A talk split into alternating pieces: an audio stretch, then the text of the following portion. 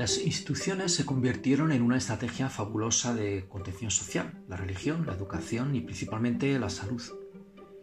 Cuando alguien recaba en otro lugar, lejos de su paraíso imaginario, es necesario acorralar los riesgos y fomentar la identidad. La idea de liderazgo, la formación de los líderes cultivados ya en las tempraneras colonias, donde además de lo lúdico se pretendían empresas de futuro, insuflaron siempre una llama de pertenencia necesaria y fortalecedora. Las mutuas propagaban cursos de capacitación, pero también se ocupaban de los entierros. Nada quedaba al albur del cielo raso.